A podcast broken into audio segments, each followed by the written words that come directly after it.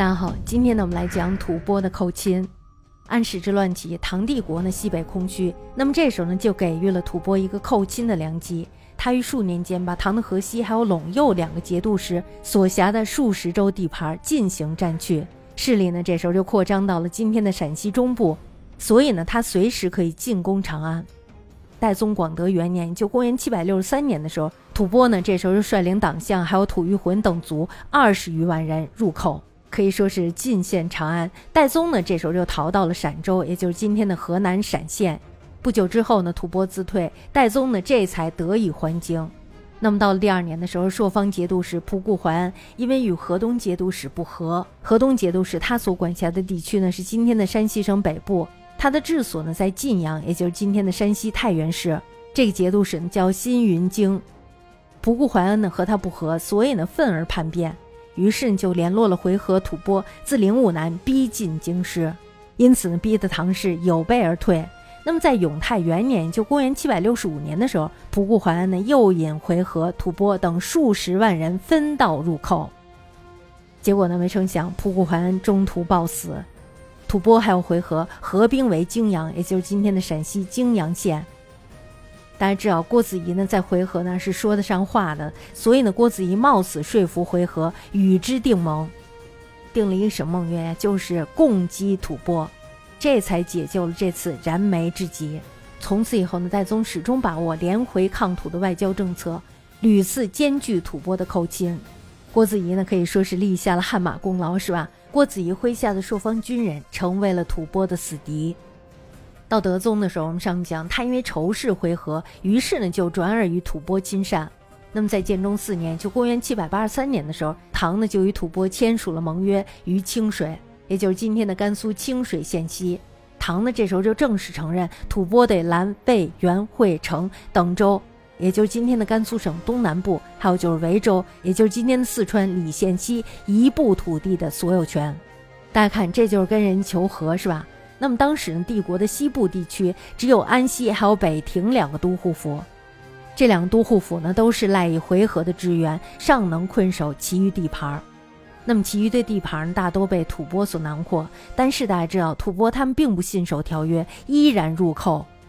那么这时候呢，郭子仪已经死了，记起的名将呢有李成、浑坚、马遂等等。吐蕃大臣上节赞呢对他们三个人非常的忌惮。那么这时候他又想了一个办法，想要除掉他们。当时呢，李成是朔方军的统帅，对吐蕃来说，他是主要的敌人。所以呢，这时候上节赞就到处的散布谣言，重伤李成，这就使得多疑的德宗对他不敢信任。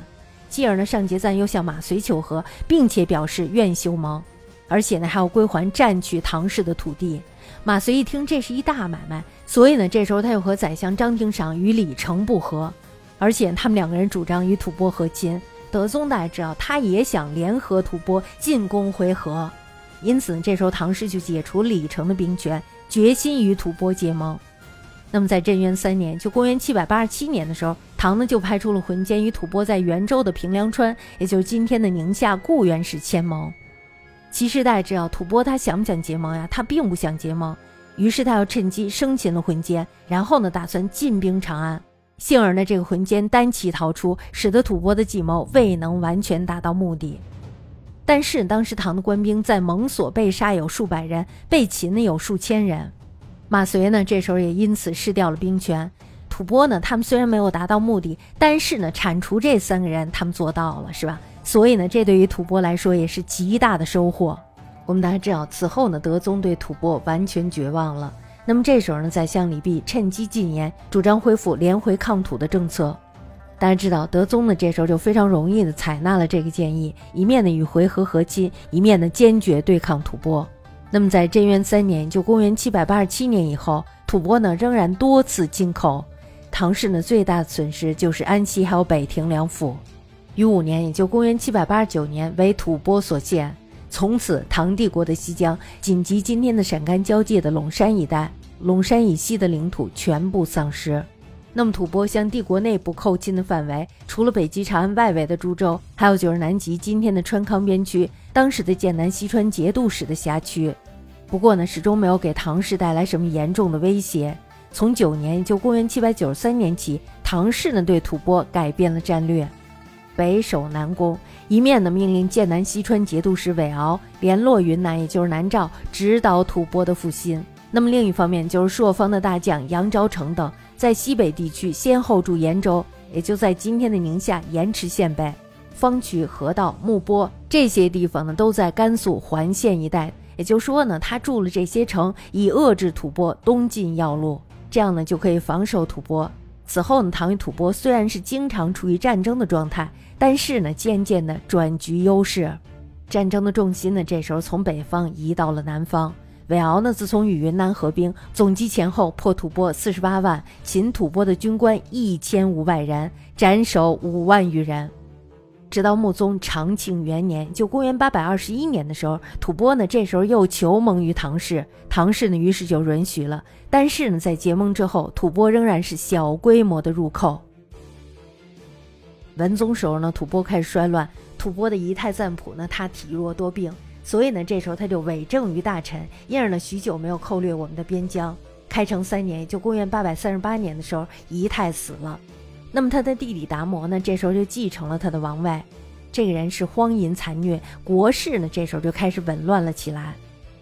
武宗会昌二年，就公元八百四十二年的时候，达摩死了。这个达摩呢，他没有儿子。那么这时候宁臣谋就立了达摩的妃子琛氏的兄弟的儿子为赞普。大家知道，这时候肯定是宁臣与琛氏共专国政，吐蕃的边将论孔热因而叛变。从此以后呢，连年购兵，国内呢是混乱不堪。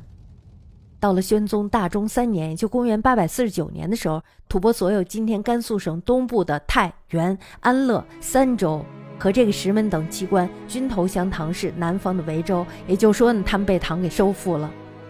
五年，也就公元八百五十一年，沙州，也就是今天的敦煌使人张议潮率众占据了沙州，然后呢，奉表归唐。其后呢，这个张议潮就收复了沙州四周的十州之地。这个地区呢，包括今天的甘肃省大部分的地区，还有就是青海省的北部，另外就是新疆的东部。唐人呢称之为河湟地区。但是这个地区的居民因为长期的沦于吐蕃，所以呢已经是深度胡化。那么到十一年，就公元八百五七年。吐蕃的酋长尚延新呢，这时候就带领和，也就是今天的甘肃临夏回族自治区，还有就是魏，也就是今天的甘肃陇西县西南二州部落来降。吐蕃呢，至此也已衰微不堪。宣宗呢，同时派毕坚收复了党项，帝国西北的边境呢，总算是平定了下来。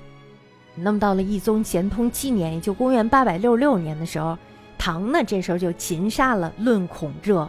我们大家知道，他的上面因为佞臣还有就是琛氏当道，所以他反叛了吐蕃。现在他被抓了，而且呢被杀了。那么唐氏呢就迁移他的部众于岭南，从此以后吐蕃衰绝，与唐氏呢也不再往来。唐氏呢这时候也起内乱，无暇顾及边疆。唐末时候呢，河湟地区这时候就被寄居在甘州的回鹘所占据。我们上面说了，回鹘是谁呀？就是回纥，是吧？